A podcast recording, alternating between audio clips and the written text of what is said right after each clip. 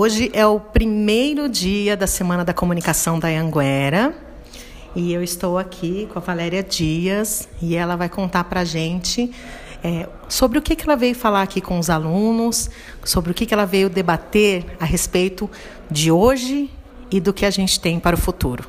Tudo bem, Valéria? Tudo bom. Então, você estava dizendo sobre o nome, sobre o tema da palestra. Fala um pouquinho para mim, qual que vai ser o tema da, da nossa conversa de hoje?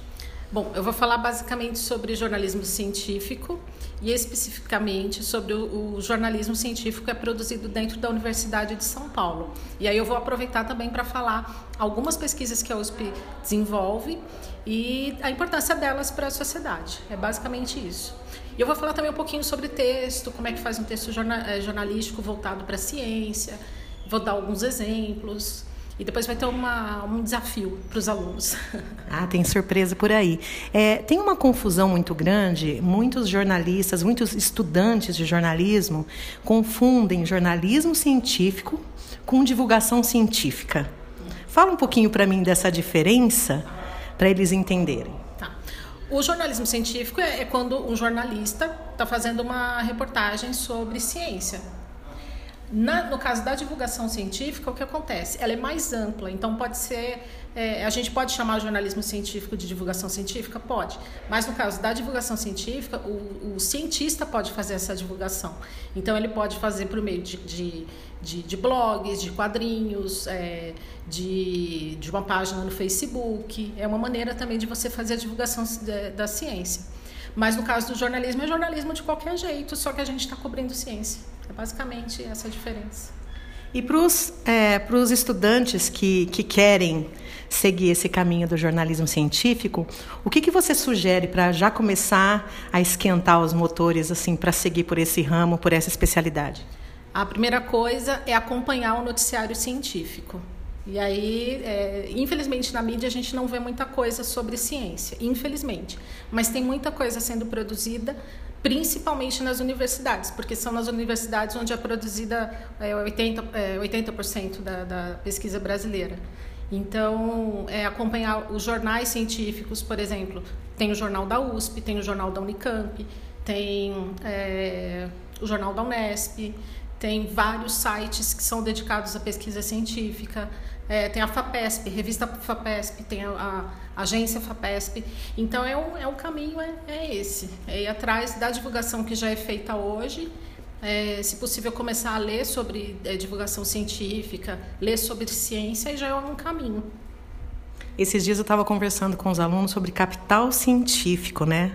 O, o que a gente produz de ciência aqui no Brasil. E boa parte deles não tinha noção do tanto que a gente produz de ciência. Então, é, eu falei para eles: vocês já, já estudaram a possibilidade de serem cientistas, de partirem para academia, mestrado, doutorado? Você tem uma palavrinha para falar para eles sobre isso?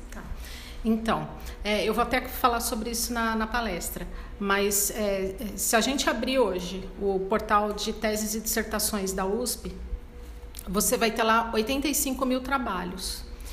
É, isso não significa que a USP só produziu 85 mil trabalhos, significa que, ela, que, que de todos os trabalhos que foram feitos, tem 85 mil lá.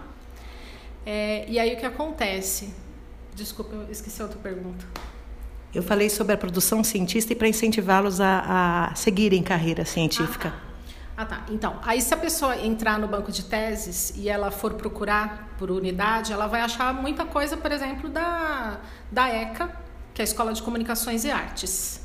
E aí o que acontece? Dentro da ECA uh, tem um monte de pesquisa científica sendo feita, né? Então, eu já fiz já fiz várias coisas lá. E é interessante, às vezes você pode analisar um determinado programa de televisão, você pode analisar como que a imprensa cobriu é, eu já fiz uma matéria sobre isso.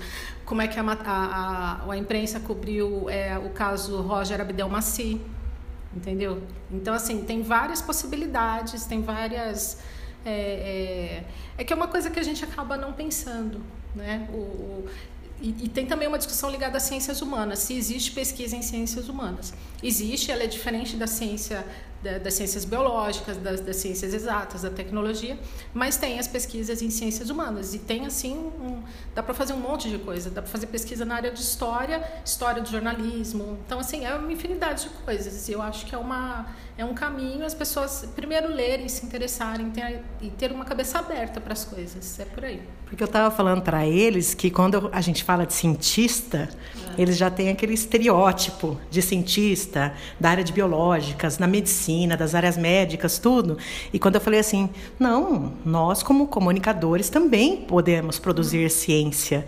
E é muito interessante porque eles mal sabem do tanto que nós produzimos ciência aqui dentro da nossa cidade mesmo. Então agradeço a sua presença aqui e a gente está tá todo mundo muito ansioso para te esperar lá na semana de comunicação. Obrigada, boa noite. Ah, boa noite, espero todo mundo e eu espero que vocês gostem da palestra. Eu espero principalmente que vocês é, é, mudem a, a, opinião que vocês têm a respeito da universidade, que vocês abram o, a respeito da Universidade de São Paulo e principalmente percebam o tanto de pesquisa científica que é produzido e como isso contribui para a nossa vida, porque a gente não tem ideia. E eu vou dar só um, alguns exemplos, hein? então eu espero todo mundo lá. Até mais, gente. Até amanhã.